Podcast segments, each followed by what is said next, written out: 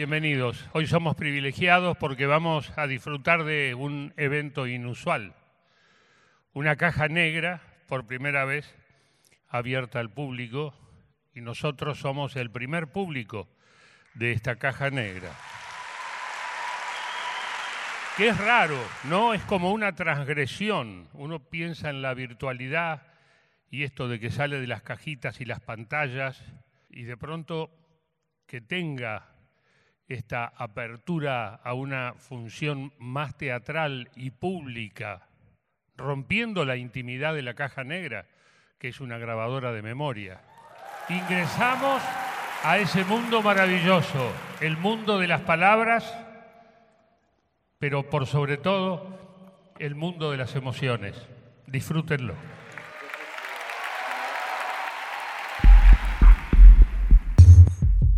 Un viaje, un viaje. Una vida.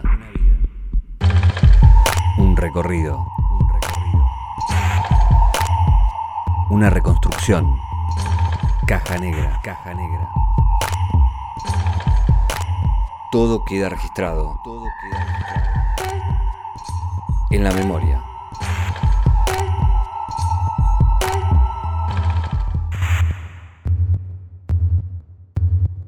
Fito, ¿estás para romper hielo? Mira, eh, me parece una pregunta altamente impertinente. por varios motivos. Primero, que eh, toda mi vida se trató de romper el hielo. Entonces te diría que yo estoy ardiendo el infierno hace un montón de años. Entonces los invito a ustedes a una temporadita del infierno y acompañarme en todo esto.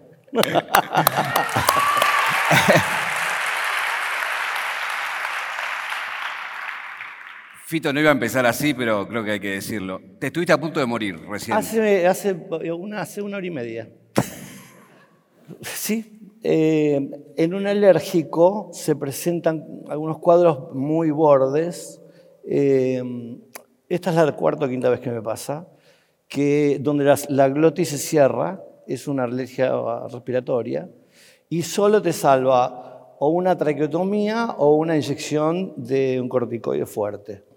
Así que te diría que hace una hora y media me chutaron un decadrón así y ahora eh, estamos aquí espléndidos hablando, yo todo de Paul Smith, como si no hubiera pasado nada, pero podría estar en la chacarita tranquilamente. O sea, podemos decir que estás drogado ahora. O Altamente. Eh, Fito, quiero arrancar con, con una pregunta así amplia, pero que tiene que ver con la música. Si la música te salvó la vida.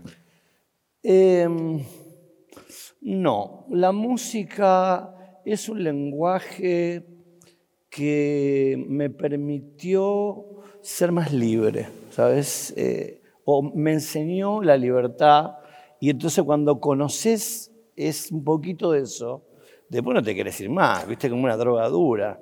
Em, entonces, no, sé, no- no, yo creo que las cosas no te salvan la vida, salvo que sea un decadrón como en este caso.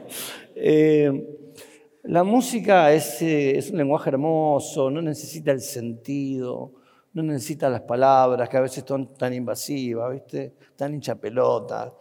Eh, eh, uf, se van a enojar los escritores, todos los demás artistas.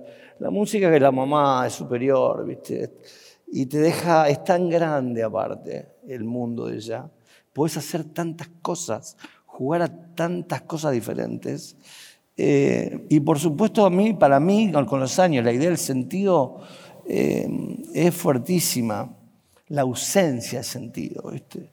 Entonces poder moverte en ese lugar donde no tenés que bajar línea, no tenés que explicar todo, ¿viste? todo el tiempo, con que vengo de allá y voy para allá y estoy investigando y soy un artista del riesgo.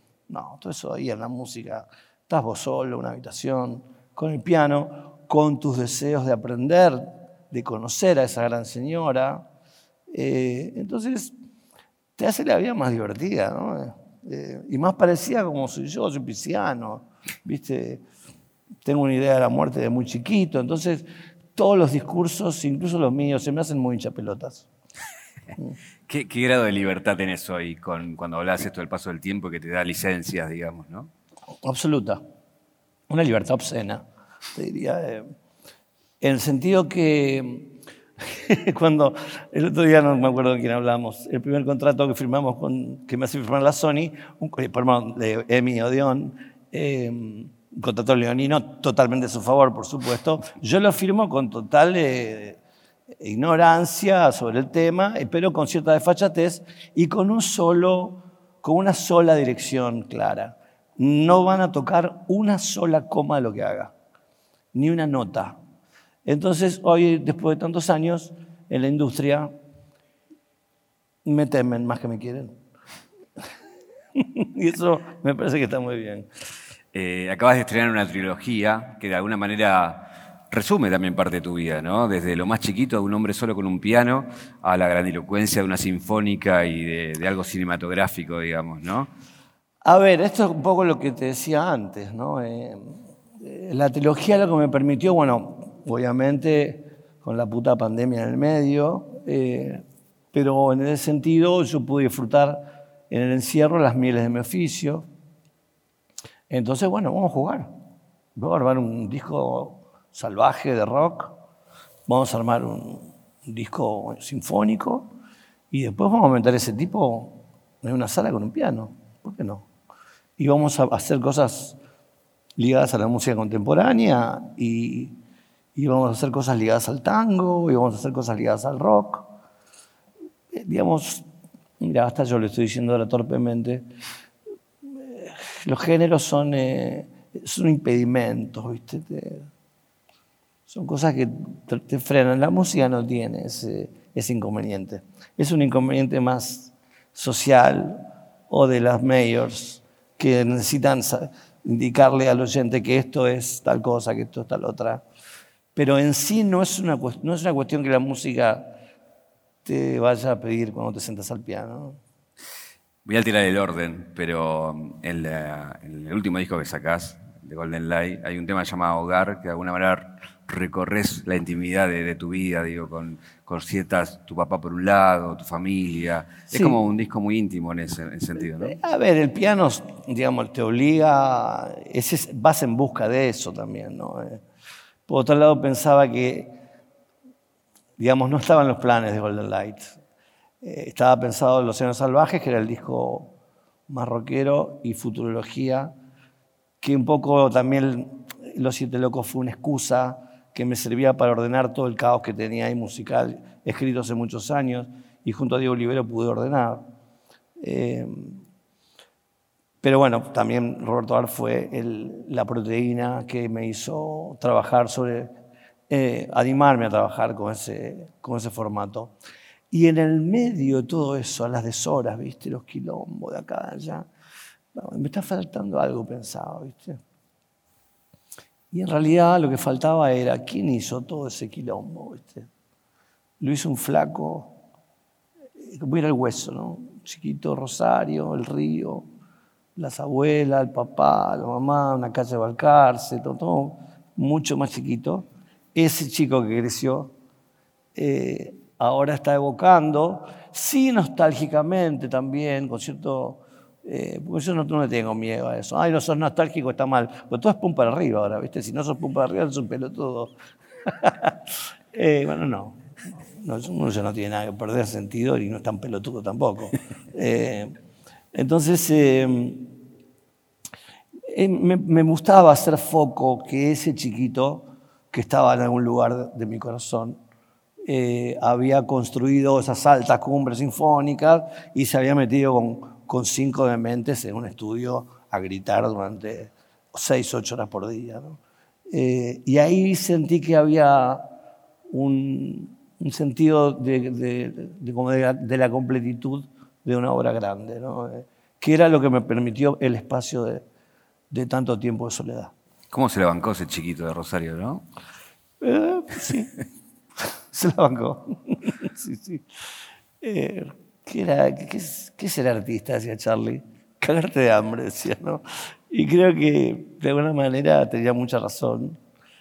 Y también eh, tener un gran sentido del despojo y, y de lo vano que es todo y de lo fugaz que es todo y tener un gran sentido del humor, por supuesto. ¿no? Con eso suerte y voluntad, llegas a cualquier lado. Cuando recorres los años salvajes, justamente haces una recorrida por esos años salvajes y está esta cierta nostalgia de los 70, los 80, los 90. Eh. A ver, en un momento dice, estos son mis años salvajes, dice la letra. Pero sí entiendo que también hay una... ¿Sabes qué? Esa canción, eh, junto con Encuentro Cercano, que es la que le dedico a Fabi, son canciones legatarias de la biografía que escribí hasta los 30 años, eh, de la autobiografía, eh, y aparecen como casi como un pedido, o, mejor dicho, al haber escrito y revisado eh, tanto tiempo, de tantos meses, todo ese material allí, ese revolcón que meterte con el pasado y todo eso, y por supuesto también hacerlo más gracioso y más divertido. Después eso pidió pista en la música, en las canciones. Eh, mm, así que sí, están allí esos años. Eh, te digo, no son mucho más salvajes que los de ahora. ¿eh? Mira. Sí. La salvajura es algo que tenés en el espíritu siempre. No, no habría un aburguesamiento de, de lo que querés expresar y contar. Eso es más bien para otra gente que no está en esto. Eh, futurología y la idea de art de los siete locos y de esa especie de Nostradamus argentino que juega con la idea de futuro también y, que ha pegado muchas de las cosas que ha dicho. Todas, pero. Eh, pero también te gustó jugar con esa idea, digo, ¿no? Del futuro también. A ver, yo creo que había algo, lo que me atrajo de la. Leí muchas veces el libro.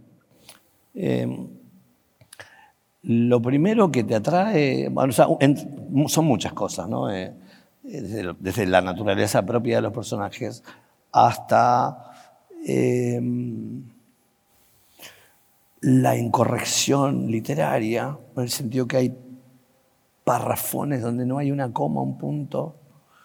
Eh, por eso no estaba bien escrito para mucha gente. Em, y por otro lado también esta, esta cosa de la, de la futurología que el tipo se adelanta a un montón de cosas. Ya dice, bueno, no va a haber más dos, dos maneras en el mundo.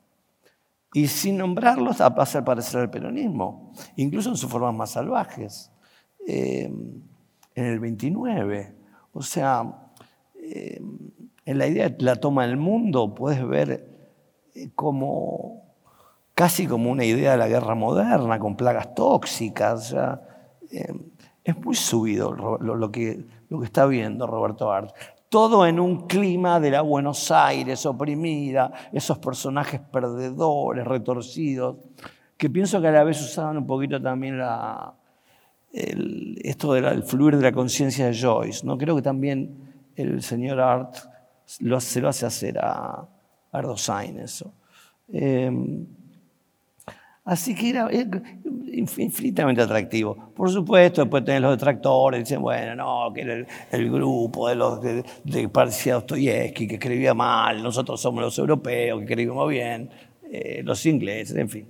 Bueno, anyway, sabemos Florida, Boedo, toda aquella pavada eh, y conducente que conduce al oráculo de la vacuo de la literatura. Recién mencionabas esto de la biografía. Eh, las canciones que recorren tu vida? ¿Por qué hay una necesidad de, ese revisionismo y de, de, juntar toda esa data y compartirla con la gente? En una entrevista en Rolling Stone le preguntan a Lennon, eh, caballero, ¿me puede decir usted por qué habla siempre usted? y él dice, porque es lo único que conozco.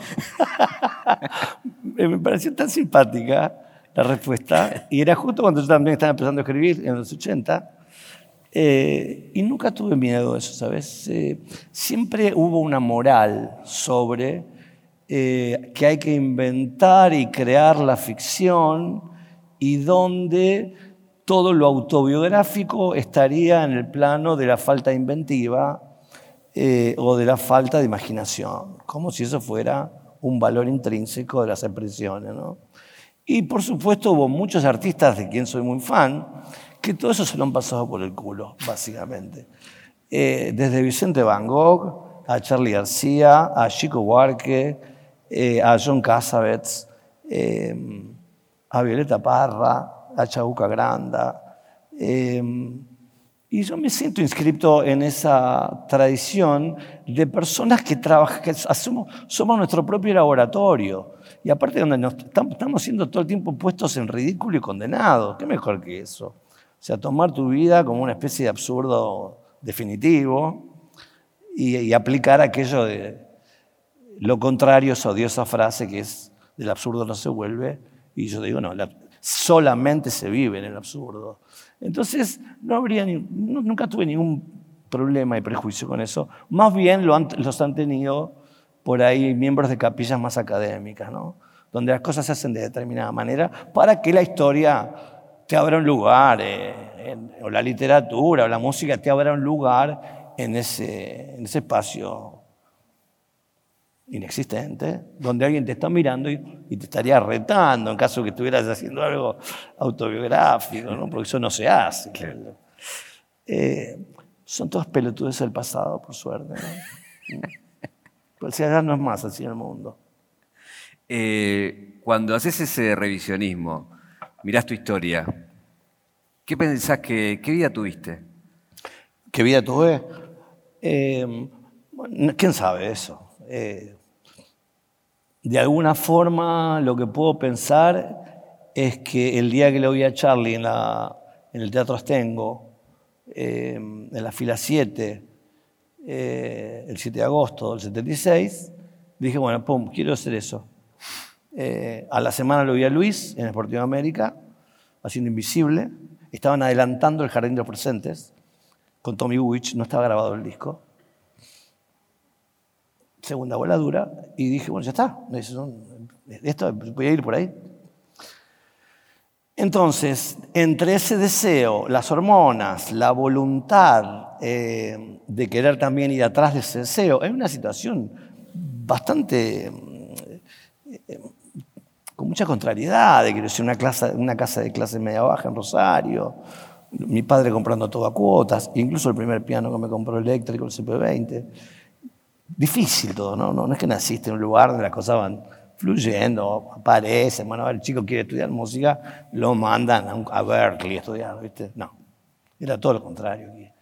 Pero eh, todo era con alegría. Mi papá me ponía los discos con alegría, yo los escuchaba con alegría, y había algo allí que era hermoso, vital, eh, que me iba a hacer todo más lindo. Entonces, pues está, estando el deseo en su lugar, con ganas de irte saliendo disparado de tu lugar. Yo, al contrario de la gente que sale disparada para adelante, a mí me encanta la gente que corre hacia adelante.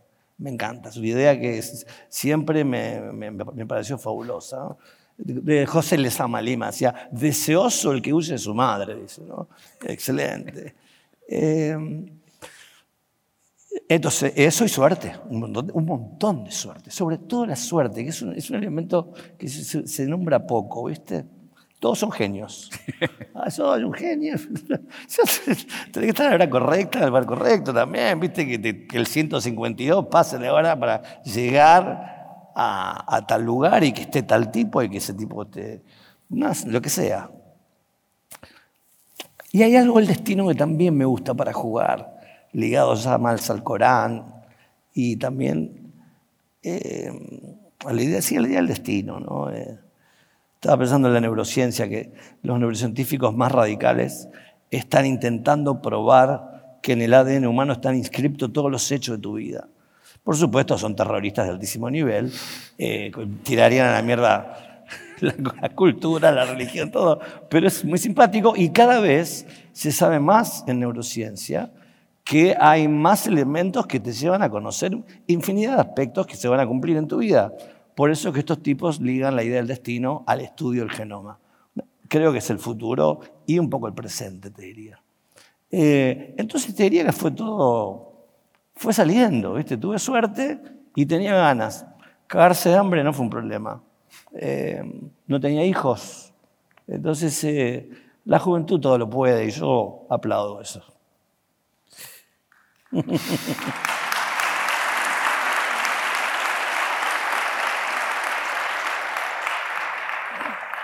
Hoy, ¿cuál es el deseo que te hace ir para adelante? Em, primero, ver crecer a mis hijos, digamos. Eso eh, es un entusiasmo, ¿viste? Que te da, a ver Martín, ¿cómo vamos a hacer esto? O con Margarita, ¿qué te dan ganas de hacer? Em, seguir estudiando, em, eligiendo por ahí cosas que me den entusiasmo, filmar. Cada vez me gusta más escribir porque es una tarea más, más sedentaria, entonces eh, me, copa, me, me, apasiona mucho. Y, y entonces también estar en ruta, ¿viste? Ahora este año, de paso lo anunciamos, voy a grabar El amor después del amor de vuelta. Sí.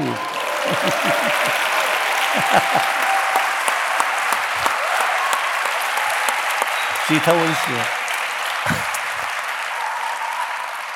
Y vamos a hacer una gira con eso. Y claro, nos encontramos con Daniel Greenbank, que lo conocía en los años 80, y nos entusiasmamos con esto. Y dijimos, vamos para adelante, man, vamos a hacer esto, que es una aventura hermosa. Después de haber hecho la trilogía, aparte que ya estoy como harto de, hacer cosas nuevas. Entonces, bueno, vamos a agarrar este disco y vamos a, a, trastocarlo, a travestirlo, ¿viste? Eh, y estamos ahí con Gustavo Borner, todo agosto en Los Ángeles. Vamos a hacer las 14 canciones ayornadas eh, y con invitados. Eh, como tuvo también sus invitados el disco original, con otros. así que son todas aventuras nuevas, tengan ganas, ¿no? Estamos a días de los 30 años de El amor después del amor y uno cuando ve ese disco, ese Dream Team, que es una locura. Ah, una locura. Eh, Eran todos amigos. Claro. Eh, ¿qué, recordás de, no sé, o alguna anécdota o algún color o algo de, esos días de un disco que es histórico, fue el disco más venido de la Argentina, o sea, ya sabemos todo lo que, lo que hizo, ¿no? Es que todo era una anécdota, no, no hay nada eh, ahora cuando escribí la bio tuve que condensar muchísimo porque si, me, ponía a contar las anécdotas no terminábamos más. Em, digamos, a mí me da la sensación que hay muchas ideas englobadas ahí. Em, la más chiquita, la más, la más linda, te diría, es que conocí a André Midani, que fue un titán de las artes y del negocio. Y él quería hacer la huella latina en esos años. Y no sé por qué le dice, acá hay un flaco de Rosario que está acá, que está... Anda por los piringundines, pero parece que es buenísimo. Eh, y entonces me llama, porque él también ha sabido andar por piringundines. Y... Eh, tenemos una relación, le, muestro los demos de Tercer Mundo, se vuelve loco, me dice, lo llama a Chacho Álvarez, él era el jefe, Chacho Álvarez. Chacho Álvarez era el presidente de UEA Argentina. Y le dice, sin límite de presupuesto. Imagínate que eso era una temporada para, para componer, eh, una temporada para ensayar, una temporada para grabar, otra para hacer las voces en, en Madrid o España, otra para meter los metales y, las cuerdas en Navy Road, y otra para mezclar. Entonces, es un marco perfecto, eh, donde un pibe joven que tiene fuerza para mostrarse, tiene deseo de comerse el mundo, eh, tiene todo allí para hacerlo. ¿no? Eh, entonces, eh, tampoco fue una presión. ¿eh? Presión fue Circovit, si después llegamos a eso. No, el amor, el amor, el amor por el amor, todo fluyó. Yo estaba enamorado de Cecilia, fue una persona central en mi vida, Cecilia Roth, porque yo venía de un mundo extremadamente marginal. No es que deje de serlo, los artistas somos todos marginales toda la vida. Eh, pero en ese momento era un poco más marginal. Entonces Cecilia me pone los dientes, me muestra que hay un sol, me enseña que se puede comer algo más allá del mentoliptus, eh, que hay bebidas más allá del gancia, eh, y entonces todo eso va para adelante. Ese también fue un gran estímulo. Eh, el amor, la recuperación de ahora sí un poco el sentido, porque cuando uno pierde tanto, tanto el sentido después de situaciones delirantes en la vida de uno, ¡pum! ahí te quedas bollando también, ¿viste? Eh, track, track, nada más, cortás, cortás las, las alas. Eso, más que yo no paraba, que estaba inspirado todo el día, pum, dándole, dándole, y todo funcionaba. Eh, por supuesto, Tweety González, que creo que está hoy aquí, una figura central en ese álbum, trayendo inspiración, tirándome loops eh, a cada momento para, para, trabajar sobre eso. Veníamos trabajando de años atrás igual con él. Eh, más el grupo de músicos, más Nigel Walker, que fue el técnico inglés, eh, que era un discípulo de, de, George Martin, el productor de los Beatles. Era perfecto, o sea, no, no. Más, después de tantos años de paliza y alguna paliza pública también, eh, tu tribu o parte de tu tribu te da una palmada en la espalda y te dice, vas bien, loco, vale con todo, te vamos a abrazar, te vamos a querer y a partir de ahora tenés que seguir hasta el último día de tu vida dándonos todo. Y aquí estoy cumpliendo, cumpliendo la palabra.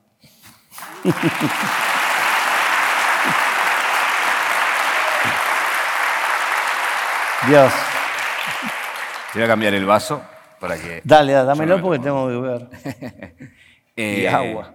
¿Sabes qué? Te iba a preguntar eso de. Eh, el amor después del amor parece un disco perfecto, ¿no? Entonces te iba a preguntar, sin saber este dato que acabas de tirar, este regalo que nos diste, ¿qué le hubieras quitado o agregado a ese disco que parece perfecto? Nada, absolutamente nada, porque hubo muchos eh, dispositivos de movimiento de canciones en los años anteriores. Por ejemplo, la balada de Don Elena estaba, estaba peloteando el primer puesto para tercer mundo entre carabelas y pétalo de sal. Entonces, claramente, al ser un disco corto, eh, y hablando del tercer mundo, la canción sobre los ojos, los lentes negros sobre el libro de Huarque y el tono canyengue de carabelas y las armonías juvenianas y, nevieras entraban mucho mejor en ese concepto que Pétalo y la balada de Don Elena. Cuando empiezo a construir el, el, hueso, el tronco, el amor después del amor, encuentro que tengo, hay muchos uppers también, ¿viste? y encuentro que Pétalo y la balada de Don Elena, en dos momentos muy diferentes del álbum, me dan un respeto me dejan respirar y me dejan meterme más adentro. Eh, así que esos tres temas, digamos, estuvieron un poco en conflicto, más la aparición de canciones como Brillante sobre el mic o Saya, si sigue el círculo de Baba, que las hicimos, Twitty disparó los loops, pues, y Twitty puede ser un testigo eh, real de todo esto, él tiró el loop y yo hice la composición en la primera toma, que es como más me gusta hacer la música, improvisando. Y las estructuras de los temas, esos dos, quedaron de esa forma exactamente igual que como la toqué la primera vez.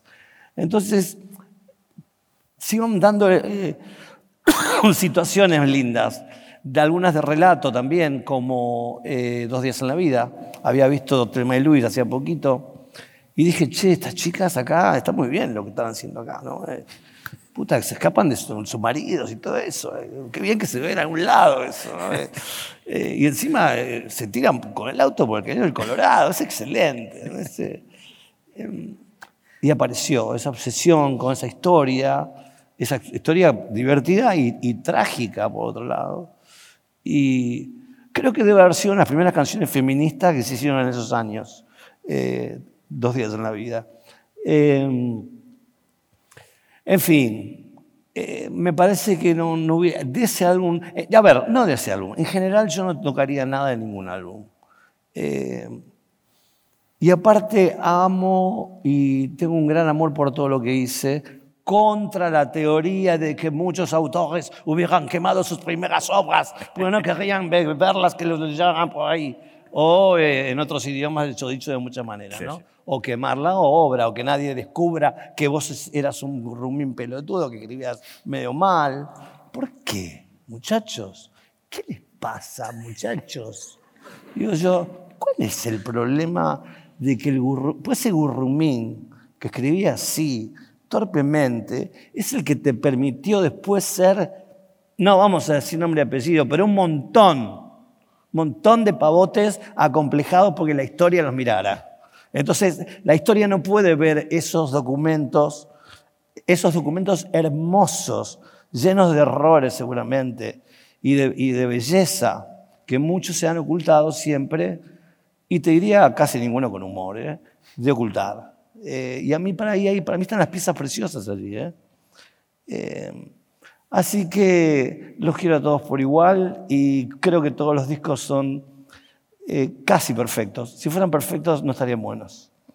Ya aprovecho que nos regalaste esta noticia para preguntarte si ya tenés una idea de cómo sería, si invitarías a gente de la escena actual, si serían los mismos que estuvieron antes, ¿cómo lo imaginas? Ah, a ver, vamos a jugar, ¿viste? Le, voy a mandar el mismo tema a varios, eh, cantantes, varias cantantes. Eh, por supuesto, el que voy a meter mano voy a ser yo adentro de las músicas, con Gustavo Borner y Diego Olivero. Eh, pero por ahí también me la animo a Bizarrap, porque ¿viste? que se haga un loop o algo, ¿viste? Digo, es para jugar, quiero ya veremos. Dillon me cae mil, por ejemplo. Mm. Bueno, eh, Nati Peluso. Nati Peluso es un artista superior. Eh, Digo, para tirar algunos nombres, ¿viste? Me gustan muchísimos pibes y pibas jóvenes. Catriel, por eh, Bueno, Cato es, como, mi, hijito, imagínate. Cato es un.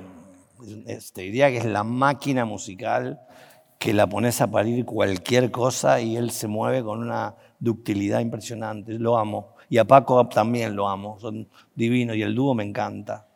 Eh, pero también otros artistas, también llamar eh, algunos algunos eh, artistas potentes, ¿no? te ganas de llamarlo a David Byrne, o a Elvis Costello, o a Caetano, o a Chico.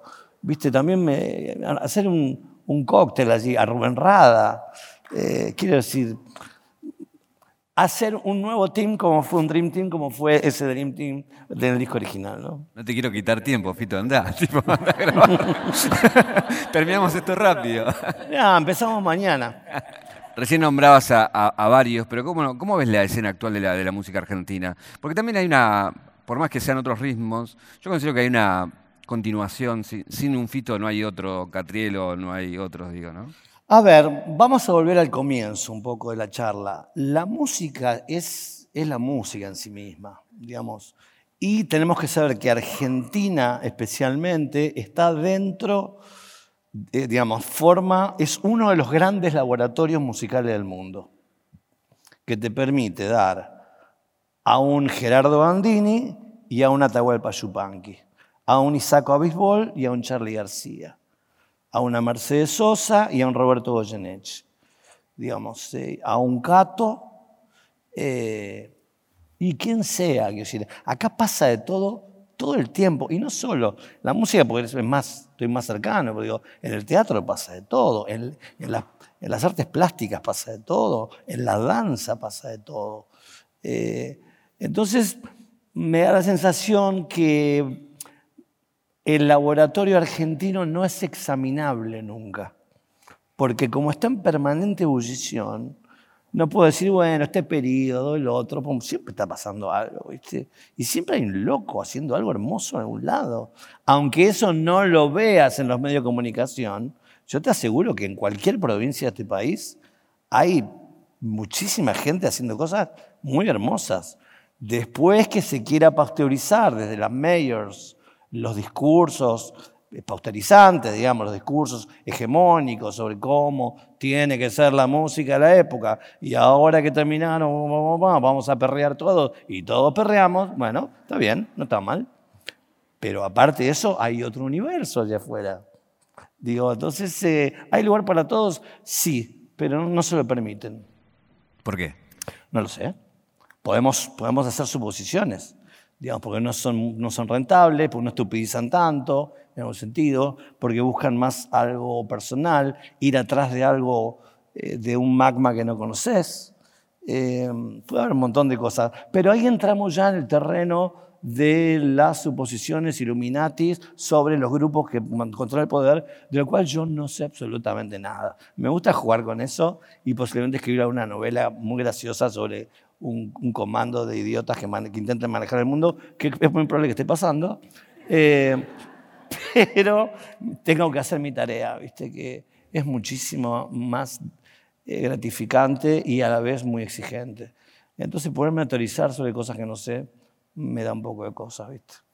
No me quiero olvidar de la presión que hablabas de Circo eh, ¿Por qué nombrabas eso? ¿Qué, tan presionera, digamos? Lo, después del amor, después del amor. Sí. Y bueno, ahí se me comieron el cuello, el manager que tenía ese momento y la Warner. Me dijeron, tenés que hacer un disco ahora, porque ahora, ahora, ahora, ahora. Yo era un pendejo con el pelo largo, te he chupado todo el día. Estaba de gira, estaba con Cecilia Roth, que no me importaba nada. ¿eh? claro. Eh, no tenía hijos, todavía no estaba Martín. Entonces eh, me, tientan por ahí, me dicen, no, tenés que ir a Italia a hacerle una producción a Zúquero de las voces de un disco en castellano. Y yo, vamos, me gustaba Zúquero. Bueno, un tipo encantador. Tuvimos como 10 días ahí y en esos 10 días en las horas muertas empecé pum, pum, pum, pum. Y, los otros llamándome de Buenos Aires. Llegás y grabás, llegás y grabás. Yo no tengo nada, digo. Eh, llegás y grabás. Bueno, al final me metieron tanta presión que llegué a Rosario, a la sala Labardén, a hacer un álbum contando un poco la historia de mi infancia, porque a la vez en ese momento no podía ni salir a la calle solamente tuve la posibilidad de hacer un viaje introspectivo. Eh, como no quería analizar para la historia de la música el mito de Edipo ni de ningún mito, me puse a ver el mío. Eh, y entonces, eh, antes de decir lo último, voy a decir que no tenía mariposa tecnicolor. Entonces sabría que faltaba algo y una noche bastante pasado de vino, escucho durmiéndome sobre el fade out de una canción que no fue al amor después del amor, la melodía prístina y entera mariposa sobre el fade out.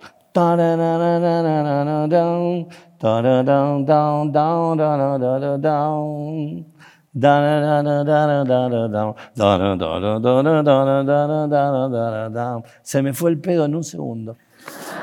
Eh.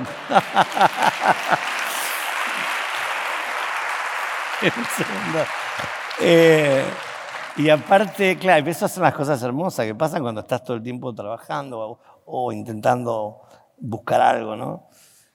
Eh, se estaba yendo. Un fade out es una música que se está yendo y te queda muy poco volumen. Y estaba muy bajito volumen.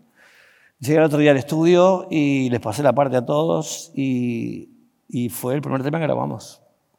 Eh, habíamos ido dos o tres días antes a probar un poco la, la sala, eh, que de hecho la recustizamos toda, fue, fue hermosa la experiencia. Entonces, por supuesto que Circo Beat, en Circo Beat Mariposa Tecnicolor ocupa un lugar central yo mismo pude descubrir con los años la, la extraña materia que se mueve dentro de la música y de los corazones humanos cuando vas a cualquier lado. Eh, y esa canción es eh, como una luz. Eh, pero eso también le pasó a Gerardo Gandini cuando la agarró y me dijo, parece un tema de Mozart, me dice. Digo, ¿por qué? Y por esto, me hacía todos los movimientos mozartianos de cómo de cómo armaba las, eh, la frase, ¿no? Eh, digo yo, Gerardo lo hizo improvisando, ningún Mozart de nada, digo yo. Eh, bueno, después le armó un arreglo extraordinario donde puso de manifiesto su punto de vista. Entonces, lo más lindo de Circo Beat para contar sobre la presión es que, no hay, es que también es genial trabajar a presión. Genial. Ahí aprendes quién sos, de verdad, también. Digo, aprendés con todas las cosas a favor y cuando tenés todo en contra también está buenísimo. Así que cuando digan, no, estoy trabajando a presión, disfrútenlo. Ahí se van, van a ver quiénes son. Eh, hay un concepto que repetís, esto de que la música viene, ¿no? Y En- Igor Stravinsky, Sí, la pero- poética musical. La música viene sonando, Claro. de la frase. eh, lo que sorprende es que Mariposa y otros, recién lo hablabas, esto de- del freestyle, de sentarte y componer, hay un montón de canciones que hiciste en 15 minutos que son mega hits. Ay, no lo sé. Yo supongo que ahí tendría que haber algo un poco basado. eh, por supuesto que el libro de Stravinsky se llama La poética musical, porque hay cosas que son del ámbito poético que incluso para un erudito como él no pueden tener explicación. Yo me ligo y puedo conocer la parte poética de eso, más que la erudición de Don Igor. Eh, y sé que hay momentos donde está sucediendo algo, no es que no seas vos, ni que venga un fantasma, ni un espíritu a contarte nada. Yo creo, eh, y no tengo la prueba genética ni científica, y es difícil tenerla, porque también hay que encontrar en la condición humana todo lo misterioso que tiene. Entonces digo, adentro de ese misterio, podríamos buscar una lógica, siempre en el intento de buscar la lógica, ¿no? Pero digo, ¿por qué resuenan eh, los ejes de mi carreta con gracias a la vida? ¿Por qué resuenan esas dos con yo vengo a ofrecer mi corazón? ¿Por qué yo a ofrecer mi corazón es una frase que está en la Biblia? eh, donde llega el loco este del desierto y se saca el corazón y dice, muchacho, es así la cosa.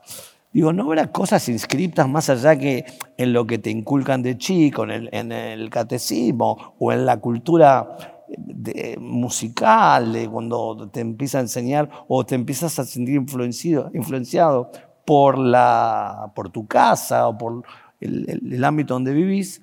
Puede que haya cosas que vengan, se vengan arrastrando en la sangre humana y que haya que volver a repetir y haya que volver a decir.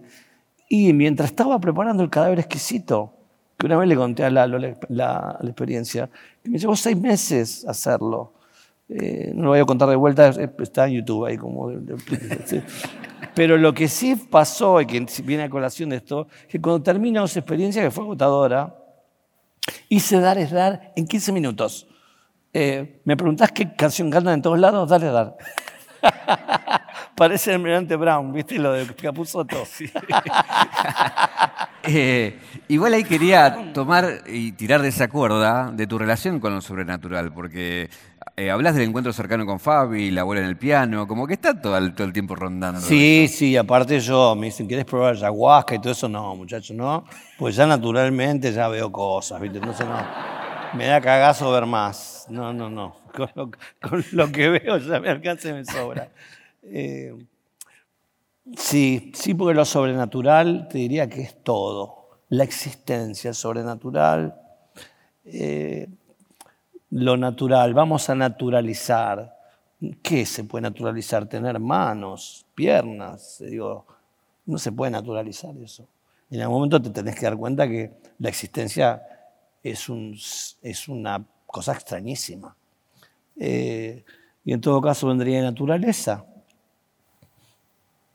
La naturaleza como una fuerza extraordinaria, ¿no?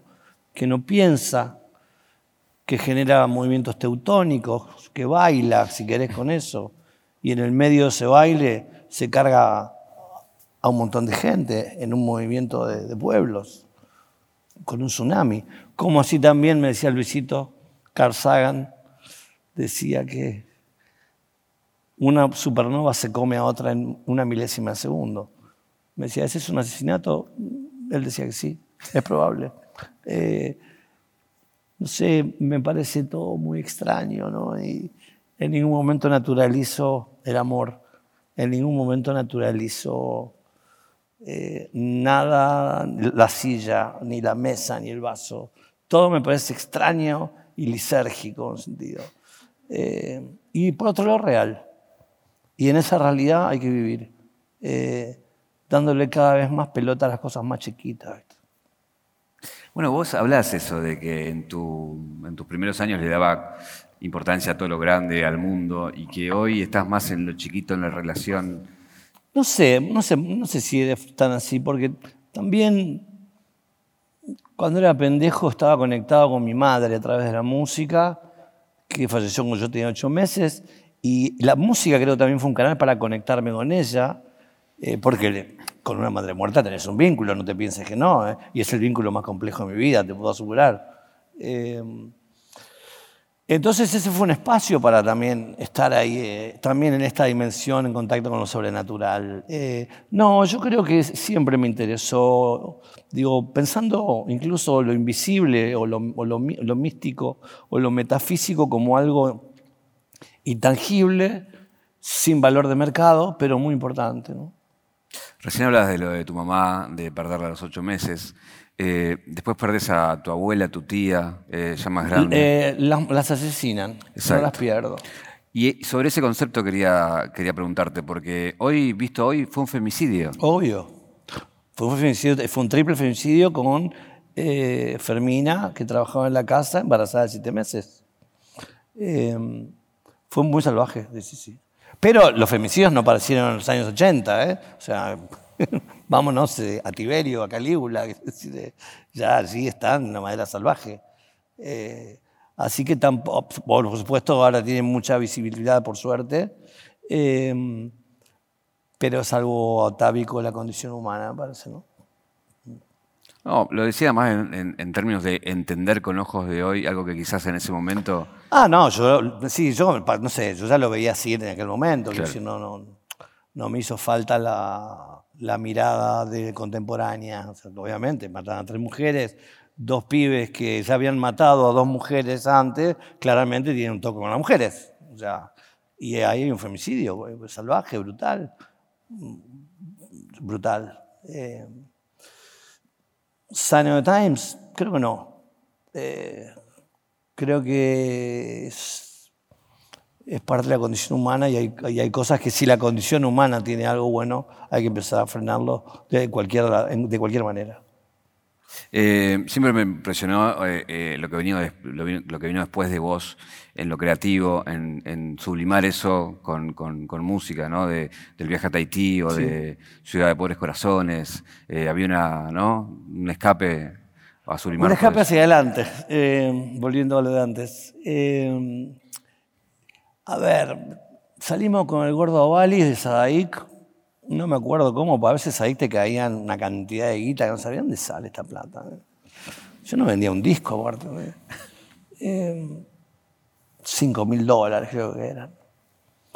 Eh, y pasamos al lado de por una agencia de viajes y había una playa alucinante, turquesa, y le dije al gordo, vamos, vámonos ahí ya. ¿sí? No tenés pibe, nada, tenés la plata, ¿qué vas a hacer? Es un drama en tu vida monumental y, sos una triste celebridad por haber estado, eh, por haber sido una víctima secundaria de un femicidio. Entonces, estás observado todo el tiempo.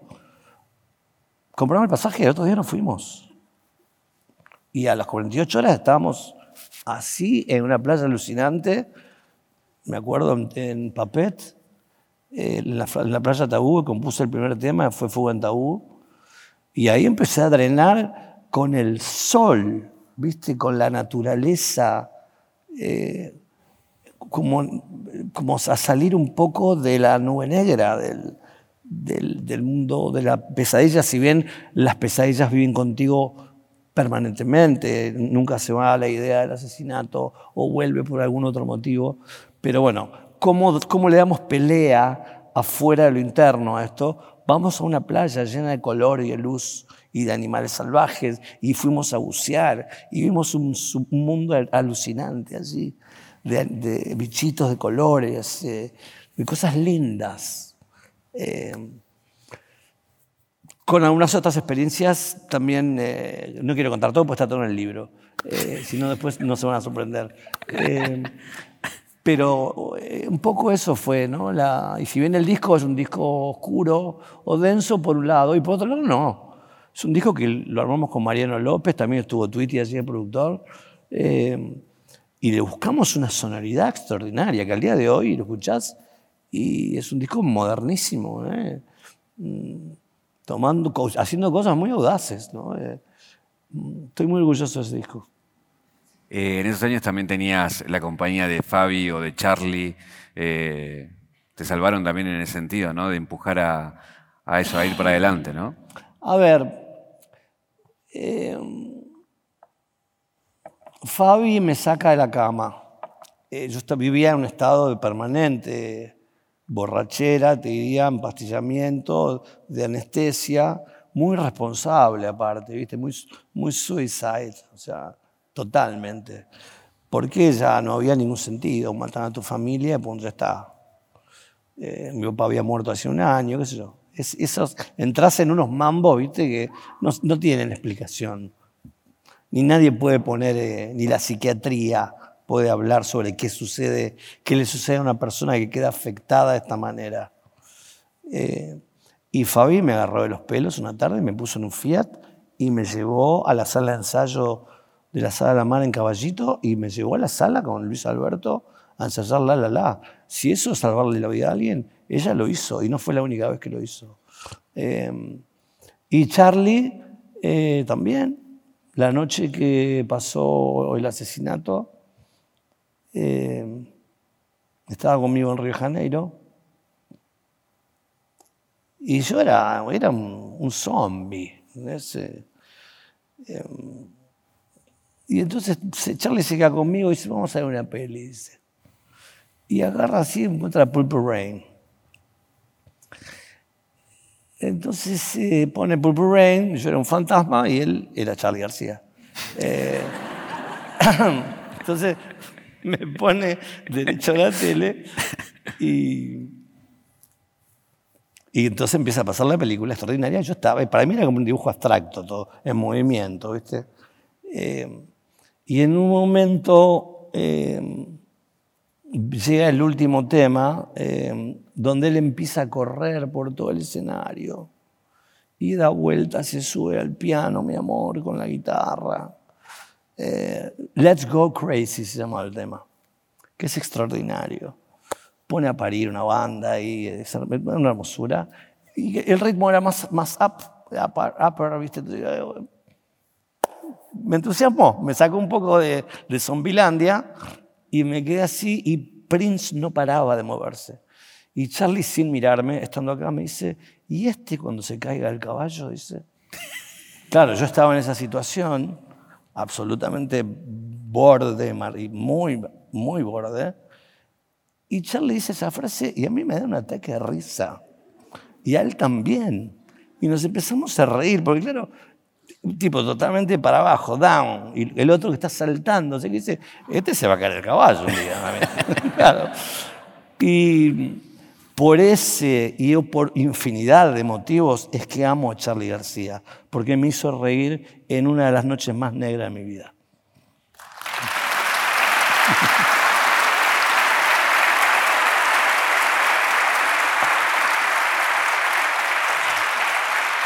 Siempre hablas de, de Charlie con esto de, de que no hay, no hay en, en- en el mundo un Charlie.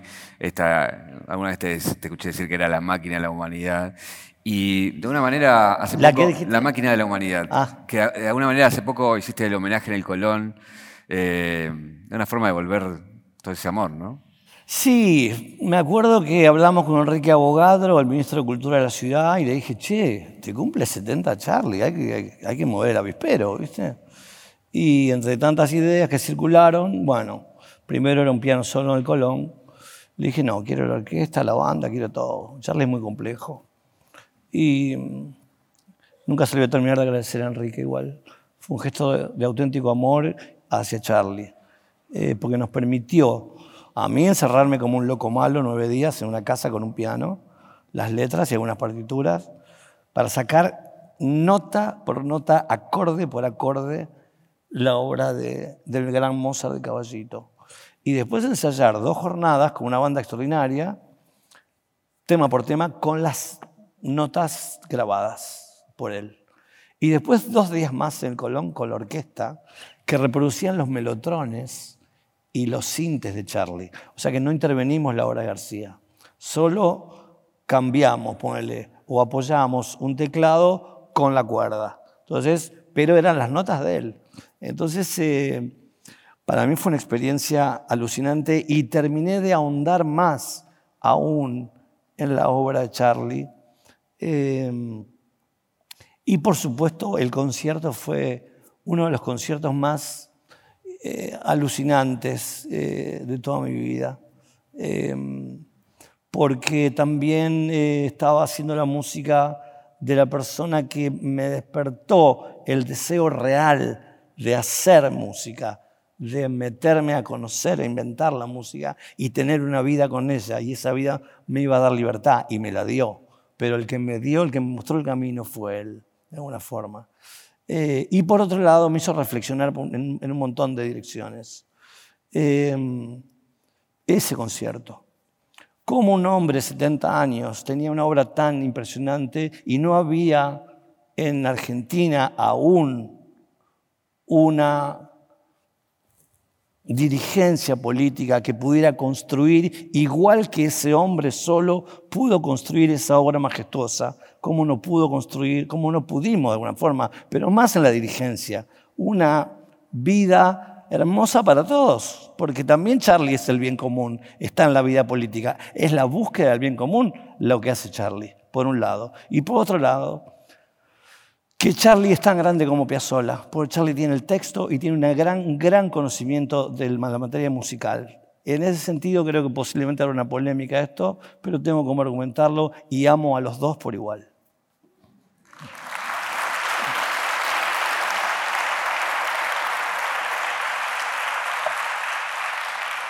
Recién hablabas de que Charlie te había despertado lo que sos. También Spinetta te despertó lo que sos. ¿Qué extrañas del flaco? ¿Qué extraño? Todo. Todo porque Luis era una máquina de amar eh, y de reír. Eh, todo era risa y delirio eh, y, cariño y música y cine y leía, nos traía a la casa Vigilar y Castigar de Foucault y nos mostraba el diseño del panóptico. y yo decía, Luis, no entiendo nada, boludo. Y, él empezaba a hablar y volaba. Y después cuando iba con mis hijos a la diosa salvaje, fui con Martín, me acuerdo un día, Margarita era muy chiquita aún. Eh, mm, le preguntó a Martín, ¿te gustan los autos? Y Martín le dijo, sí, sí, sí. Y le dibujó cuatro autos en cinco minutos y Martín estuvo dibujando toda la tarde, pintando toda la tarde. Eh, su manera de, de estar en el mundo. Él es uno de los tantos representantes de la cultura rock, que es el ámbito al cual yo me siento perteneciente. Em, lo dijo Bowie también en un momento, con mucha claridad, hay una cultura rock. Em, porque allí hay libertad, eh, es una zona de risa, de alegría, de conflicto, de bienvenidos los quilombos, de no tener miedo. Y mm, no es una zona tampoco tan democrática, ¿sabes? Los, boludos no entran, la gilada no entra. Entonces, eh, también hay una suerte de aristocracia en la cultura rock que yo la celebro mucho y es muy bienvenida, por supuesto.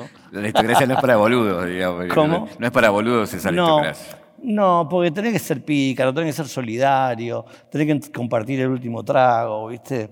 Tenés que, no te tenés que asustar si dos pibes se están besando, si hay una orgía enfrente tuyo.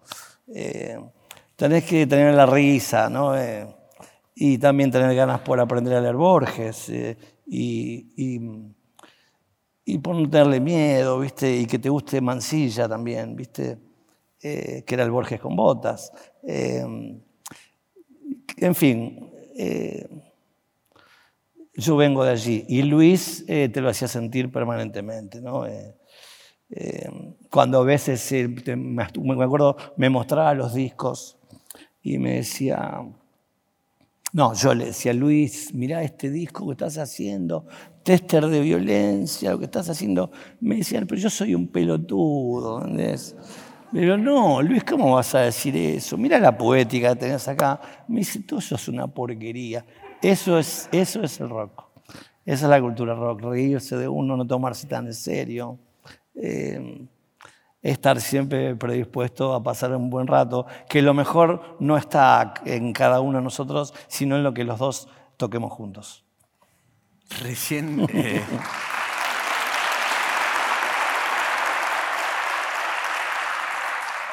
Recién hablabas de los tragos, de las copas y demás. No sé si sigue estando, pero me contaron que había un alter ego. Cuando hay algunas copas de masa aparece como un alter ego tuyo. Eh, yo tuve varios. Eh, Anacona, decís. Ese es. Sí, Anacona no, no lo puedo hacer ahora porque estoy. ah, No se olviden que acabo de salir de la muerte. Eh, hace un ratito. Era un personaje que de golpe estaba con vos, se metía los dedos en la boca, empezaba a, a drenar saliva eh, y, te, y te quería. Es una, una persona adorable. ¿eh? Ser adorable, pero claro, mientras te quería el- tu cariño y estar con vos, te iba drenando un montón de saliva, posiblemente bacterias, virus también en el medio.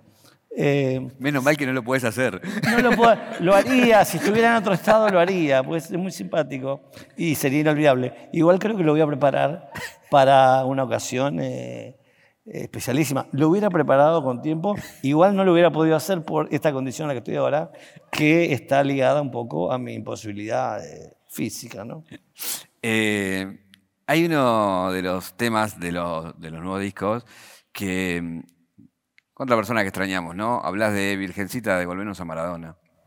Sí, porque mm, leí un poema hermoso de César Blajakis, Camilo Blajakis, César González, un gran artista argentino, eh, que decía que, que tronaban las lágrimas el día que, que falleció Maradona. Y me impactó mucho la frase en las, en las villas, ¿no? en los barrios populares. Y me quedó, me quedó sonando como una idea muy poderosa ante la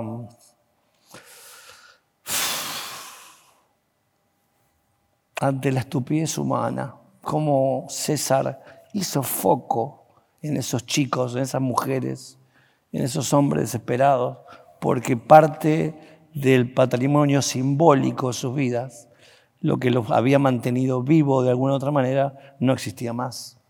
Y eso era un dolor muy grande. Y entonces yo quise continuar la idea de César. Eh, no sé si a él le gustará la idea, pero eh, regándole, rogándole a la Virgencita que nos devuelva a Maradona eh, la ilusión de la pelota nos abriga en alta mar. Hay un, un video histórico que es cuando lo vas a ver en el 94 con, con Calamaro, le caen a la concentración. Sí. Y hay otro video que casé el otro día que Diego decía en los 90 o no sé si 80 que el día que haga una película quería que lo hagas vos, que la película la hagas Sí, vos. Sí, no, sí, no había dirigido nada todavía, imagínate. Diego tenía ese tipo de, de actitudes temerarias, por supuesto. Eh, nada, son, recuerdos simpáticos con él. Él era una persona eh, también un poco en el ámbito del rock salvaje. Eh, no sé cómo habrá sido ser su hija o su mujer en todo caso, pero como compañero de ruta o como colega en la noche y todo eso, era simpático, era lindo estar con él eh, y todo terminaba bien siempre. Lo digo específicamente, todo terminaba bien, con una sonrisa. No terminaba de las maneras más oscuras que se lo quiere contar a Diego muchas veces, ¿no? Hay una anécdota que te confunden con Maradona, ¿no? En el Caribe, ¿puede ser? Ah, sí, no, por eso no, eso está en el libro.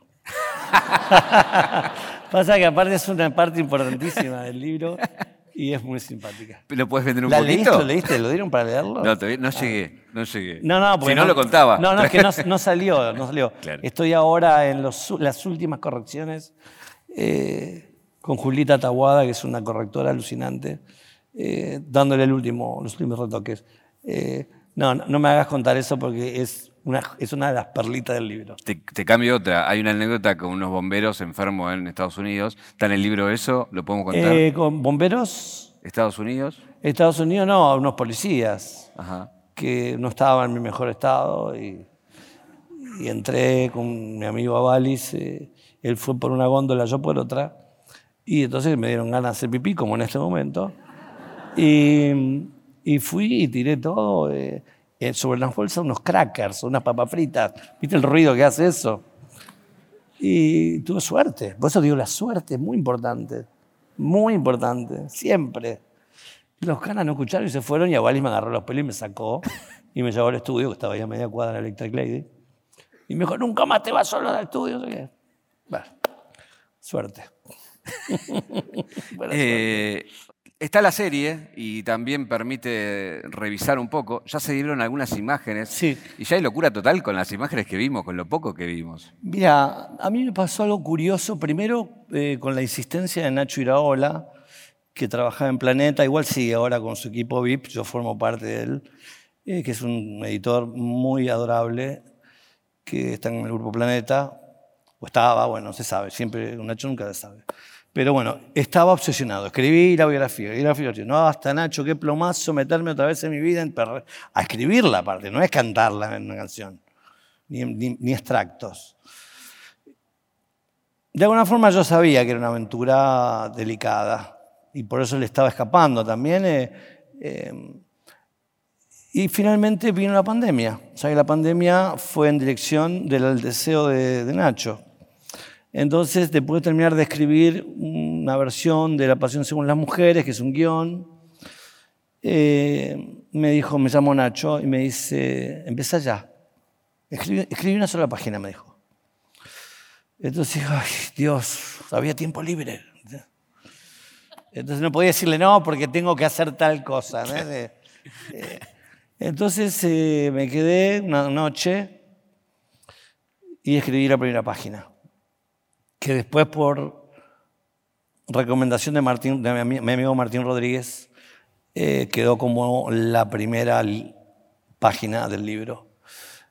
y cuando terminé me fui a dormir como pude eh, y el otro día la leí y dije, hey, hey, ¿qué pasa acá?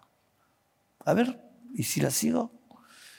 Y en ese, con ese método tramposo apareció un tocazo así, que no, no, engordé 10 kilos sentado en una silla durante 8 meses. Por supuesto, cada 4 o 5 días me la ponía porque era insoportable. Eh, subía, bajaba, lloraba, te descomponía, reías. era fuertísimo, fue fortísimo. ¿eh? Tú entras en una casa sentado, pero eh, parecía eh, una montaña rusa, literal, emocional. Entonces, bueno, fue adquiriendo cuerpo eso y me fue gustando la experiencia. Y fue proteica, fue divertida. Tuve que meterme con las crónicas policiales, tuve que hablar con mis tías que estaban vivas, tuve que hablar con amigos de la infancia, eh, tuve que hacer un poco de periodismo. Eh, ay, no está mal. Eh, tuve que contar las cosas más disparatadas, las más dolorosas. Digamos, hay, hay, hay, sinceramiento siempre en una biografía, pero también lo más hermoso que pasa es que terminás no sabiendo quién sos y terminás divirtiéndote poniendo máscara sobre máscara. Eh, entonces se termina siendo un, Frankenstein eh, adorable, lleno de, mil cosas, de, muchos colores. Algunas como fueron, que a nadie le importa mucho si fueron o no fueron así, y otras inventadas, eh, o mejorando, como pasa siempre, mejorando la anécdota, ¿no? Eh, rizándole el rizo, eh, que siempre es muy divertido, que la gente escribe es, un momento increíble. primero, y sobre esa bio que habíamos comenzado, que había comenzado a abordar, surge la posibilidad de hacerlo en Netflix. Y bueno, ok, reticente, la verdad. No, no me, me faltan años por vivir. ¿viste? De hecho, escribí la biografía hasta los 30. Después quiero contar hasta los 60 y si puedo hasta los 90 en algún momento. me parecía muchísimo. Hoy, habiendo visto ya tres o cuatro secuencias pegadas, eh, creo que si hay un equipo ahí trabajando de actrices, de actores, directores de arte, camarógrafos, Em, el camarógrafo es el director de luz en español. Em, que están haciendo un trabajo asombroso. Eh, entonces, eh, me, no es que me conmovió, porque lo, vi, vi pequeñas escenas que me mostró uno de los productores de Mandarina. Y me gustó muchísimo. Me pareció alucinante y me dieron ganas de verla.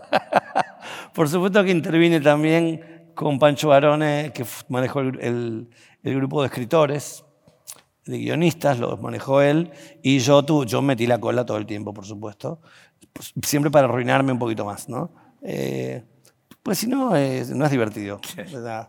Querés conflicto, querés quilombo y mostrar siempre los aspectos más canallas, si no, eh, que si nos gusta Breaking Bad porque están en un quilombo bárbaro ahí. no, pues son todos buenitos y, y santitos. Así que mm, le, le, puse todo el picante que pude y, y, estoy conociendo un poco al equipo también y son toda gente adorable que lo está dando todo. Eh, así que indefectiblemente ya tengo amor una serie que va a intentar contar parte de mi vida eh, y de la cual no sé si soy tan responsable. ¿Qué pasó cuando recién hablabas que no sé si llegaste a conmoverte o no, pero ¿qué te pasó emocionalmente cuando viste plasmado con otra gente eh, que, con la que, bueno, conviviste, digamos, ¿no? En, la, en, la, cara de otros quizás, ¿no? A ver, eh, defecto profesional, ¿viste? Estaba viendo la luz, la cámara, el arte, y todo funcionaba muy bien juntos, ¿no? No, no. La emoción lo que tiene uno es que te sorprende, ¿viste? Eh, y, y, mucho de eso a veces, eh, quiero decir, ahí hay que hacer una especie de, de desarrollo, ¿no? Mm, por supuesto no hay nada más hermoso que la emoción, que te sorprende algo. Por ejemplo, vos dices en vivo. Bueno, vos te preparás, ensayás todo para que la emoción no parezca mucho, pues si te agarra la emoción, pues, sos un tipo llorando eh, desde que empezaste hasta que terminás, a veces, o haciendo payasada o lo que sea. Entonces, si vos presentás la música con la partitura como es, vas a generar la emoción en el otro con tu interpretación, no perfecta, pero con el punto correcto de toque, ¿no? Marta Hayes decía, ni muy muy, ni, ni, ni, no, no, tan mucho y no tan poco tampoco. Eh, para mantener la emoción en el punto correcto y que el otro pueda apreciar eso. Pero hay momentos donde en un escenario no me preguntes por qué, porque no se sabe, nadie, puede, nadie podría tener el secreto de por qué sucede eso. Te emocionas y te pones a llorar o te quebras, o te baja la presión, o te empiezan a pasar cosas que se te escapan. Eh, yo dejé de correrle esas cosas. Si pasan, pasan y bienvenidas sean. Eh, y también vine aquí con la misma, de la misma forma, con la misma actitud. Me acaban de chutar un decadrón y bueno, puede pasar cualquier cosa. Me puedo desmayar o puedo estar del excelente humor que estoy ahora con vos aquí.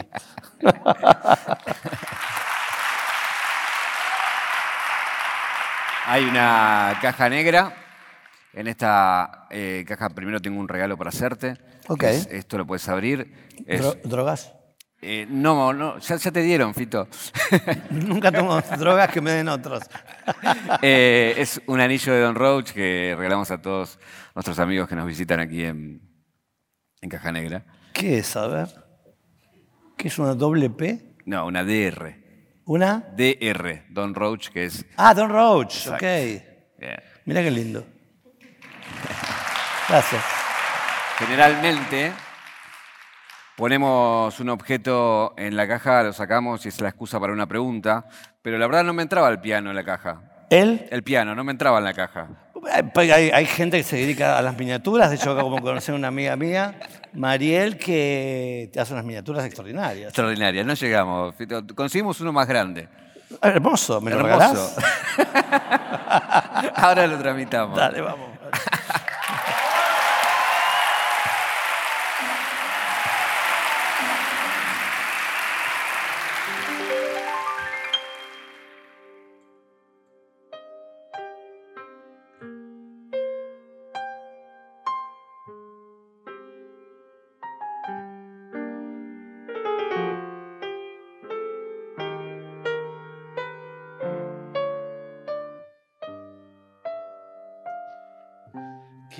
Dijo que todo está perdido?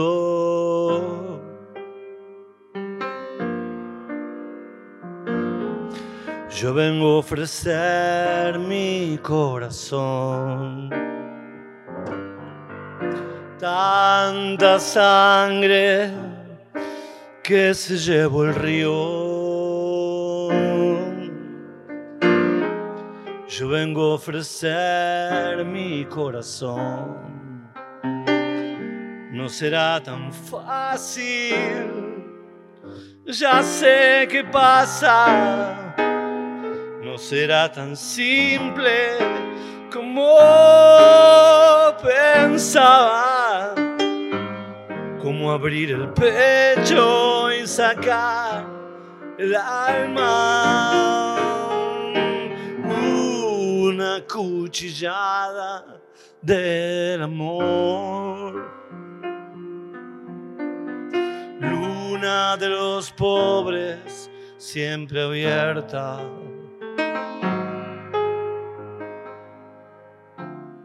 Yo vengo a ofrecer mi corazón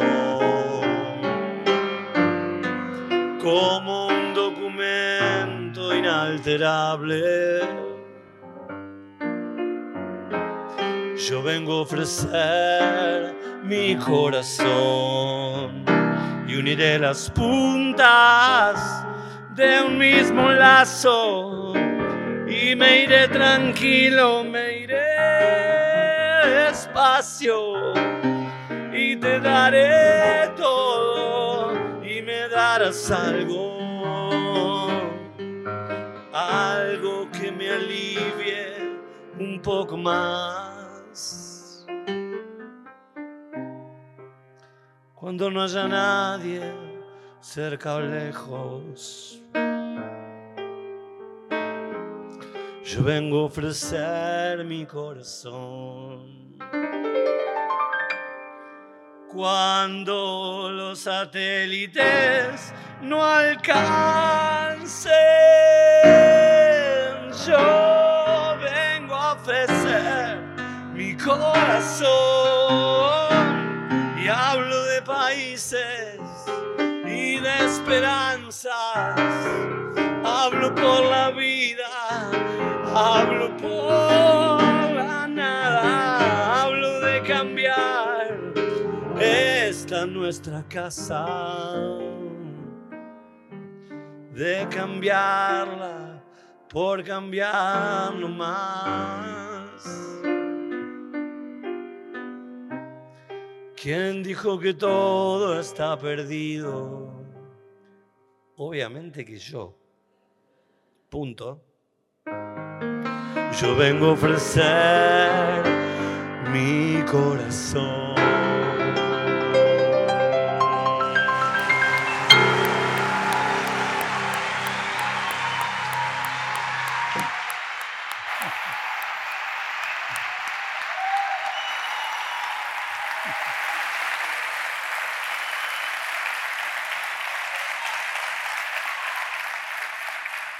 Me no gusta, sabes, ¿eh? No sabes lo que transpiré, estás vivo, estás más vivo que nunca. ¿Sí? y con lo que me es, es el corticoide. Fito, si vamos a la caja negra, como la caja negra del avión que guarda la historia y graba, eh, si vamos a una escena de tu vida, ¿qué te convierte en Fito Páez? ¿Cuál es la escena que te convierte en el Fito Páez que sos hoy? Ay, qué sé yo, porque yo no sé quién es Fito Páez. ¿Entendés? Yo sé que soy el padre, el, el padre de mis hijos y el hijo de mis padres. Y hasta ahí llegué. Quiero decir, eh, todo lo otro es una, como hablamos recién, es una máscara sobre una máscara. Eh, seguramente con, con mi hijo soy una manera, con vos de otra, porque está el público. Si no estuviera el público sería otro con vos, posiblemente, y vos conmigo. Creo que lo, lo más honesto eh, que podemos tener todos es declararnos eh, inhábiles declarantes. Porque cuando se empieza uno a- a regodear, ¿viste? En sus pequeñas eh, sabidurías domésticas, es cuando la cagamos. Entonces, eh, yo no sé quién soy de verdad. No, y todo eso que te decían cuando eras pibe, no, cuando seas grande vas a ver, vas a madurar, y en pedo. O sea, yo cada día tengo más, más quilombo, ¿sabes? Cada día me da más terror. Estoy, quiero declarar algo, estoy en contra de la muerte, básicamente. Claro, no sé ustedes. y del envejecimiento. No me parece una materia, me parece que Dios ahí la cagó un poco. Eh, sí, no está bien eso. ¿eh? Eh, bajo ningún aspecto, quiero decir. por supuesto te dicen las mieles del paso del tiempo, ¿no? no hay ninguna. Ninguna. Yo creo que soy un loco que ha tenido suerte. No, un loco no, porque después van a venir, no, la psiquiatría no, y tienen razón. La locura es algo que no queremos cerca en ningún momento de nuestras vidas. Soy un flaco, ex flaco, si querés, que, que tuvo suerte, que entendió rápido que había que divertirse, que entendió rápido que esa alegría que vivía dentro de la habitación después de tantas horas de estudio o de, toque, cuando pasaba para el otro lado generaba algo extraordinario y que entendí rápidamente que formaba parte de una cadena genética. Entonces, eh, ¿qué miércoles soy? Si querés una, una definición, no pobre, cercana, podría ser, soy un músico, un artista que estuvo en la primera fila de tres de los más grandes artistas majestuosos de la historia, de Charlie García, de Luis Alberto Spinetta y de Lito Nevia. Entonces, eso solo ya me pagó el viaje a mí, por todo lo que ellos me dieron y me brindaron. Hay un montón de músicos más, pero ellos tres específicamente, en el momento de la juventud, me permitieron entrar allí y conocer cómo era el taller de Picasso entonces eso es invaluable. De alguna forma hice lo poco que pude con todo ese material.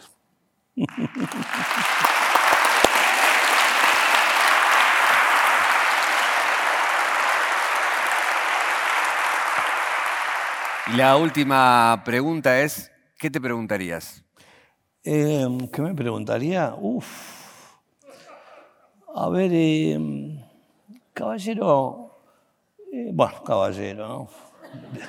Depende del horario. Caballero, ¿no le parece que es hora de irse a la cama a los, a los casi 60 años? Esa es una buena pregunta, ¿ves? Tiro Páez en caja negra.